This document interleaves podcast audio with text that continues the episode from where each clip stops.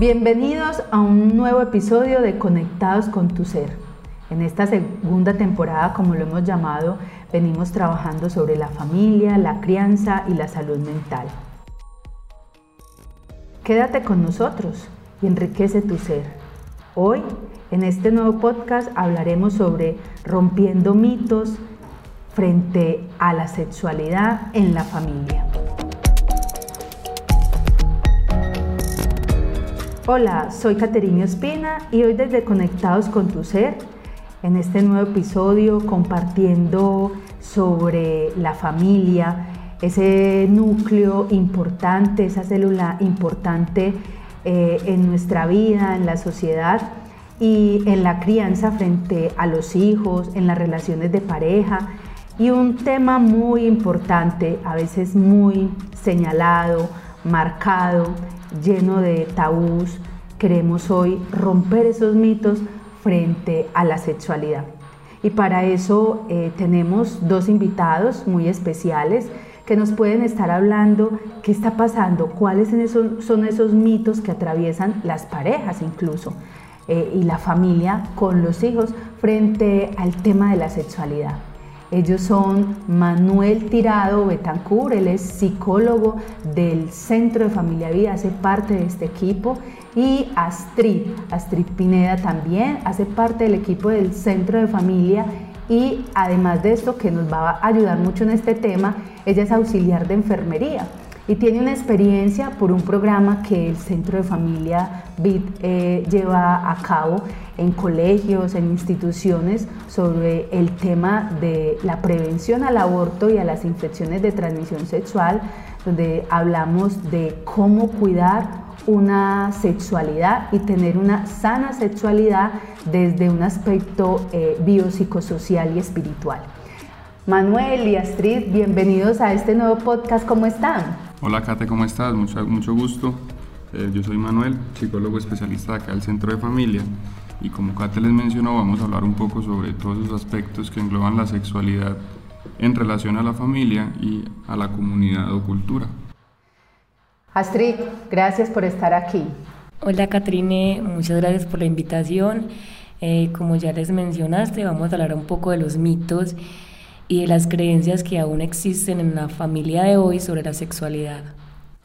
Yo voy a entrar con algo eh, cortico y es eh, también como hablando sobre, bueno, empecemos por la familia, ¿cierto? O la pareja, más que empezar por la familia, la pareja donde se constituye ya todo un proceso. Eh, a veces cuando es importante encontrar que en la pareja, cuando cuida esos momentos de intimidad, y de comunicación, pues van generando una complicidad que fortalece su trabajo en equipo, ¿cierto? Ese vínculo. Las relaciones sexuales eh, satisfactorias también aumentan, digamos, un saldo positivo en, la, en, esa relación, porque hay camaradería, eh, la mirada muchas veces dice muchas cosas, eh, nos quitamos una cantidad a veces, digamos, de, de situaciones, de creencias, porque a veces estamos basados eh, y desarrollamos una sexualidad también de un aprendizaje, de unas creencias que traemos, sea eh, cultural, sea familiar. Entonces, qué rico que la sexualidad se pueda eh, disfrutar, el que no solamente en la pareja, sino que en la familia también haya esos espacios abiertos de poder plantear qué pasa en la sexualidad de sus hijos, ¿sí? Y qué pasa en la sexualidad de una pareja. ¿Ustedes qué podrían decir al respecto? Bueno, Catherine, creo que estás diciendo algo muy importante y es el hecho de que se piensa en la sexualidad siempre desde un tabú.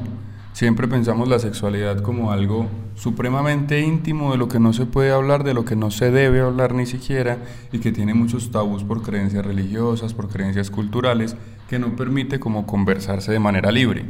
Primero vemos, pues los invitamos a que se posicionen en la sexualidad como una característica fundante del ser humano. Eso quiere decir que es innato, la sexualidad viene con nosotros. Nosotros somos seres naturalmente relacionales, naturalmente sociales, y la sexualidad engloba todo lo que una relación se refiere.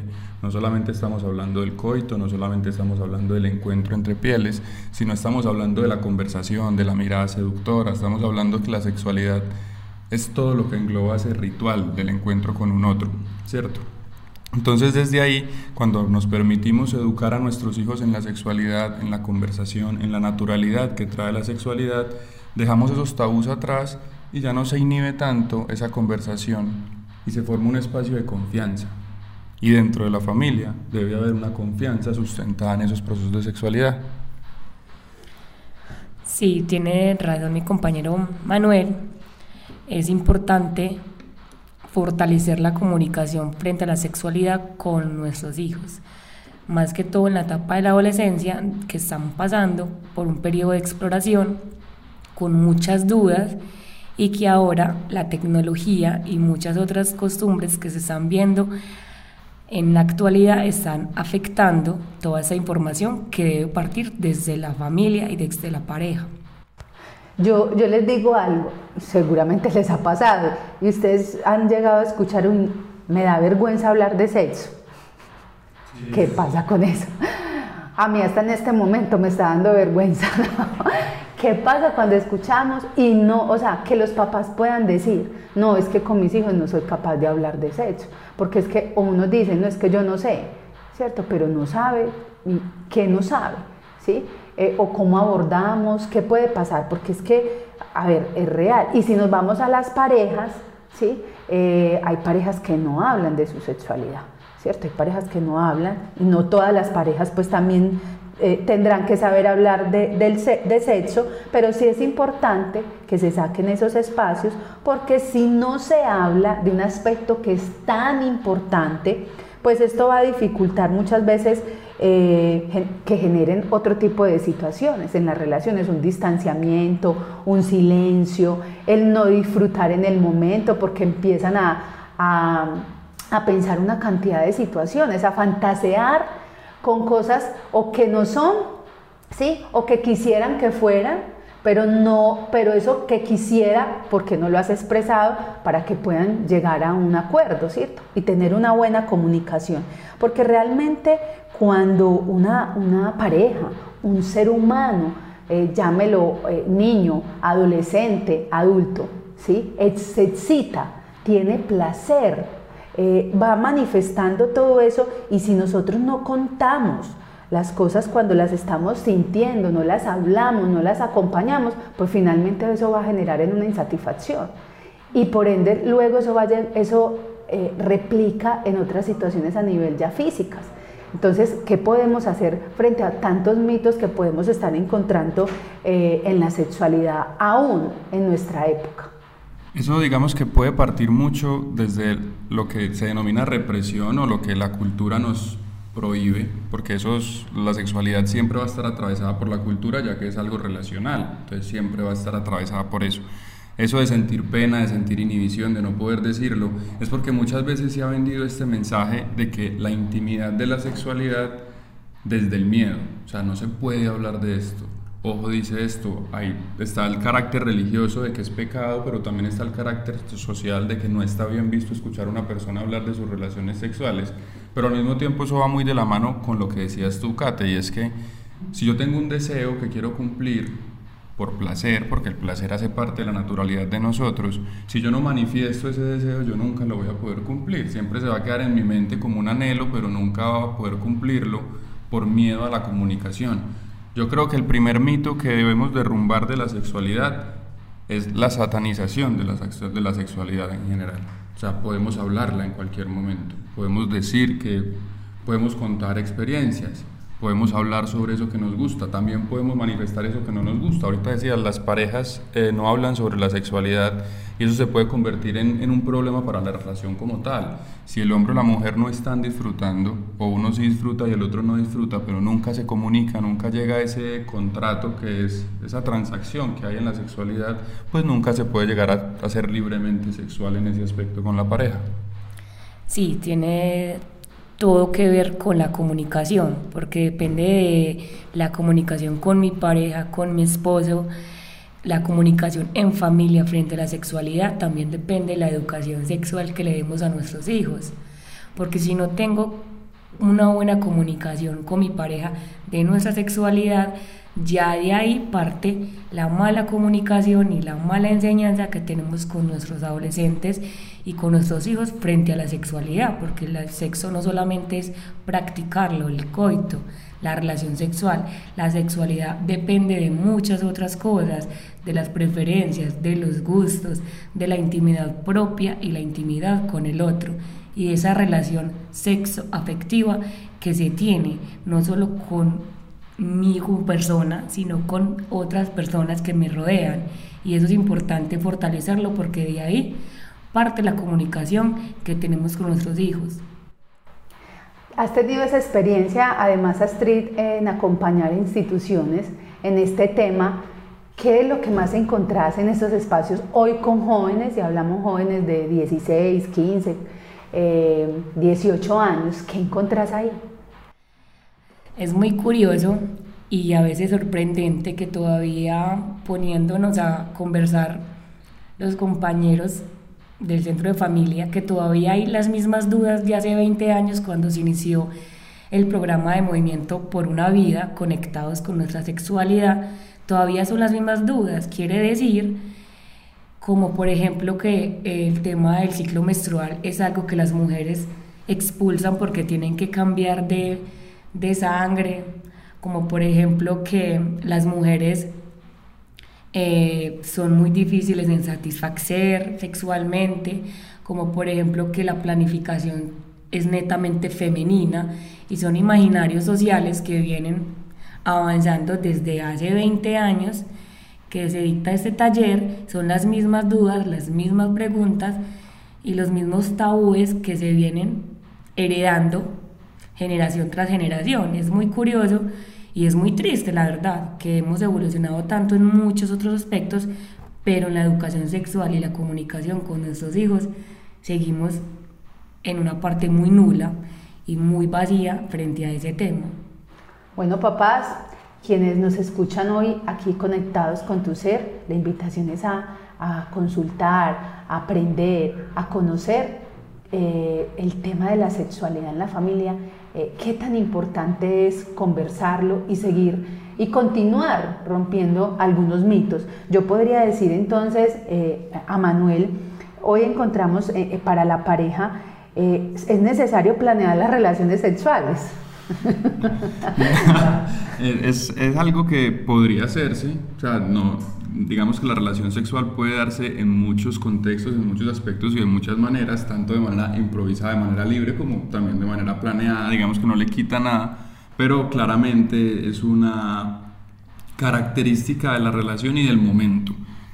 Yo aconsejaría que si en algunas ocasiones quisieran planear esas relaciones sexuales, lo puedan hacer, pero que la costumbre no sea planearla, que la costumbre sea propiciar espacios para que salga de manera natural cuando surja. Cuando surja, exactamente, pero sí planear espacios íntimos de pareja.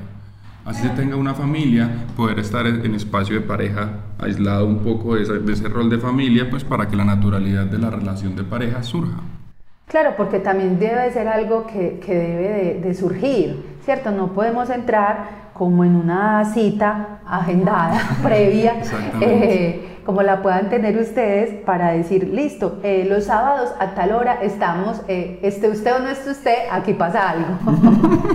eh, ¿Qué ibas a decir, Astrid? Pero sí es importante no caer en la, pues agendar una cita, pero sí volver como a ese romance de cuando eran novios, hey, el sábado nos vemos a tal hora, vamos a cine, vamos, nos tomamos algo y caer como es en la conquista nuevamente, en reconquistar su pareja, si estemos casados hace 20 años, hace 2 años, hace 5, no olvidar qué nos conquistó y cómo nos conquistó, generar esa picardía entre parejas es muy importante para conseguir que la relación traspade a otros momentos más especiales, no solamente enfocarnos en ser papás y mamás o pareja conviviendo, sino en no olvidar eso tan hermoso que nos conquistó, ese momento de citas, de cines, ese sentimiento y esa emoción cuando veíamos al otro que ahora ya convivimos con él.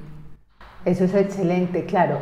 planear eh, todo un proceso para llegar a ese culme eh, maravilloso, ¿cierto? Podría haber otro, otro, otro mito que con los amigos no se habla de la vida íntima, podría surgir eso pues porque diga, porque tengo que contarle mis dificultades o mis angustias o, lo que yo atravieso en mi vida sexual. Otro mito. Sí, claro, ¿no? Igualmente, o sea, no se trata de contar el acto sexual como tal, ni la intimidad de otra persona, pero sí se trata de utilizar la red de apoyo para expresar mis dificultades o mis deseos o mis gustos. Es que ahí también entramos con uno de los mitos generales, que es que creemos que cualquier problema que sea propio de pareja no se puede hablar porque es únicamente de la pareja y claramente es un problema de la pareja, pero la red de apoyo es precisamente para eso, para poder sentirnos libres de comunicar nuestras angustias, nuestros deseos o nuestros logros en ese aspecto y poder sentirse libre de, de hablarlo en general. Es que la inhibición de la sexualidad es cultural en nuestra sociedad. Eso quiere decir, ni uno está dispuesto a decirlo y el otro tampoco está dispuesto a escucharlo. Y es ahí donde empieza a generarse estos mitos. Uno de, en, las relaciones de parejas eh, podría decir es que, es que usted nunca, es que yo cómo voy a adivinar lo que usted quiere. Entonces también es atrevernos eh, a pedir, ¿sí? Ese sería también otra manera de romper un mito. Astrid, ¿qué nos quieres contar? Ahí tengo algo muy importante y es lo que, a lo que invitamos a los chicos y a los adolescentes cuando tenemos el taller de sexualidad y es al autoconocimiento. Es muy importante conocerse usted como intimidad propia, usted cuáles son sus gustos, cuáles son sus lugares más excitantes y de ahí parte invitar a ese otro ser, a su pareja, a que te conozca y hablar sobre esos gustos, esas preferencias con esa persona le ayuda muchísimo a aumentar lo que es la relación sexual y el placer pleno entre ambos, no solamente el placer en el hombre, no solamente placer basado en el coito o en el penecentrismo, sino el placer en pareja. Cuando digamos que aquí entramos con el mito de la masturbación, teniendo eso presente, lo que, lo que Astrid ha hablado un poquito, se tiene un tabú muy grande de que cuando los niños o niñas se masturban se vuelven hipersexuales, ¿cierto? Y eso no es del todo, eso no es cierto en ninguna manera. O sea, la hipersexualidad no depende de cuántas veces o no se masturbe un niño o una niña. Al contrario, la masturbación permite el autoconocimiento de mi placer, de lo que a mí me gusta, cómo me gusta, de qué manera, tanto en niños o en niñas, y eso permite saber quién soy yo en la sexualidad genera una identidad sexual. Entonces cuando tenemos personas que están muy inhibidas en el aspecto de la sexualidad, que no tienen mucho autoconocimiento, ahí empiezan inhibiciones en la, en la comunicación, en la fluidez del propio acto, en la fluidez de la relación en general. Y en el propio cuerpo. Sí. Sí, en el propio cuerpo. No, qué rico que estén aquí hoy conectados con tu ser y entonces podemos eh, concluir con algo importante y es que, por un lado, que si la insatisfacción sexual eh, se menoscaba enormemente en una relación de pareja, eh, pues eso trae unas consecuencias, el no cuidar esa vida sexual, eh, asume un distanciamiento pues afectivo que además de eso diría yo que hasta peligroso, ¿sí? porque de ahí entran otro tipo de situaciones que por el contrario, si hay una satisfacción sexual que facilita sí que facilita como otras áreas eh, que funcionen mejor en la vida de cada uno, en la familia, en esa relación de pareja, pues va a haber una actitud más positiva para, para arreglar las cosas, para, digamos, dinamizar la vida en familia, en la relación de pareja. Eh, se puede ver al otro desde el alma, ¿cierto? Se puede poder entender muchas cosas al otro y en la sexualidad uno aprende a descubrir eso. Entonces, eh, por eso nuestra invitación hoy, aquí conectados con tus seres, familia, pareja, acompañemos en la sexualidad. Disfrutemos como pareja la sexualidad, aprendamos de ella y lo más importante es que cada uno también aprenda a descubrirse. Gracias Manuel, gracias Astrid por estar aquí en este nuevo episodio. Eh, hasta un nuevo encuentro que podamos tener aquí en Conectados con tu Ser. Gracias a todos por estar aquí conectados eh, para el Centro de Familia Vid, quien en sus relaciones de pareja puedan vivir una situación difícil. Eh, está el Centro de Familia Vid, una obra de la organización Vid, donde eh, tiene profesionales capacitados, asesores en el tema de sexualidad. Muchas gracias por estar conectados. Les habló Caterina Espina. Síguenos en Facebook e Instagram y conoce todo lo que tenemos para ofrecerte en el Centro de Familia BID. También puedes ingresar a www.cfamiliabit.org.co.